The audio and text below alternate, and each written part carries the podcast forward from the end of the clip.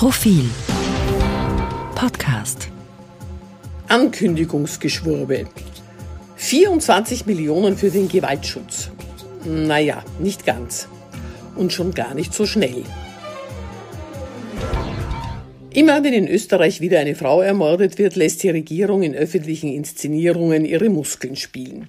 Der Innenminister kündigt gnadenlose Abschiebungen der Übeltäter an, die Ministerin für strenge Auftritte, offiziell für EU und Verfassung zuständig, ruft nach Strafverschärfungen. Die Frauenministerin, die keine Feministin sein will, beteuert schamlos, dass noch nie eine Regierung so viel für den Schutz der Frauen übrig gehabt habe wie die jetzige. Und der Kanzler stellt am Ende sogar gütig Geld in Aussicht. Weil man das Frauenthema gern mit einem Kettenrasseln in Sachen Migration verknüpft, ziehen Frauenmorde, die mutmaßlich auf inländische Täter zurückgehen, weniger Betroffenheits- und Ankündigungsrhetorik nach sich, aber das nur nebenbei. Tatsache ist, ermordete Frauen werden gern zum Anlass für große Reden genommen. Das Verhindern weiterer Gewalttaten ist dann nicht mehr so wichtig.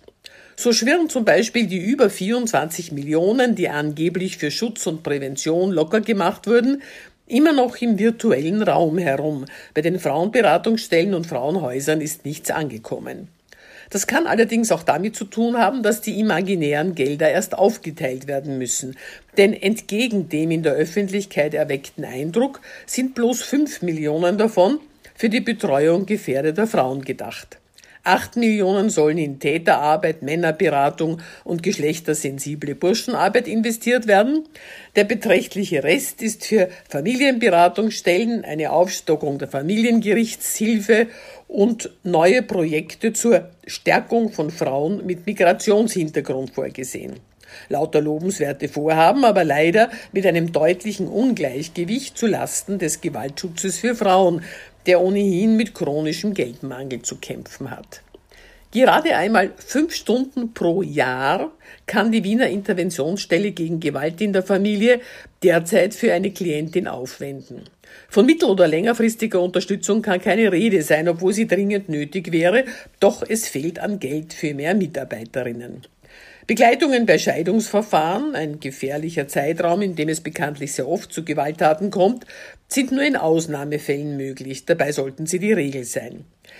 Hinzu kommt, dass die Gewaltschutzeinrichtungen um frisches Geld mit frischen Projekten ansuchen müssen, obwohl es ihnen an der Basisfinanzierung mangelt. Rosa Loga, die Geschäftsführerin der Wiener Interventionsstelle, spricht von einer bestürzenden Entwicklung. Die Zahl der Klientinnen nehme zu, aber es sei unmöglich, sie kontinuierlich zu unterstützen. Zitat Das ist so, wie wenn man jemanden nach einer medizinischen Notversorgung nicht weiter behandeln kann. Zitat Ende. Im Gegensatz zu den vollmundigen Bekenntnissen der Regierung stehen mittlerweile auch Erfahrungen von schutzsuchenden Frauen mit der Polizei. Seit an entsprechenden Schulungen für Polizisten und Polizistinnen systematisch gespart wird, kommt es zu Begegnungen, die an unselige Zeiten erinnern, als geprügelte Frauen selber schuld waren, weil sie den Patriarchen halt provoziert hätten. Ein Fall ging erst kürzlich durch die Medien. Eine Frau nimmt ihrem Mann, mit dem sie in Scheidung lebt, den Wohnungsschlüssel weg. Er ruft die Polizei. Sie sagt dem Polizisten, sie habe Angst vor ihm. Er trinke und sei dann gewalttätig. Statt die Situation zu entschärfen und, wie es die Vorschrift verlangt, die beiden getrennt zu vernehmen, ergreifen die Polizisten die Partei des Mannes und beginnen ihrerseits mit der Frau zu streiten. Der Mann habe ein Recht auf seine Wohnung, sie solle ihm sofort den Schlüssel geben. Wenn sie mit ihrem Mann auch so rede wie mit ihm, wundere ihn nicht, dass ihr Mann zu schreien anfange, sagt ein Polizist, und wenn ich rede, dann haben Sie Pause. Am Ende kriegt die Frau eine polizeiliche Strafverfügung über 200 Euro wegen Lärmerregung und angeblicher Beleidigung der Polizisten. Das Klima sei auf spezielle Art rau geworden, berichten Mitarbeiterinnen der Gewaltschutzzentren.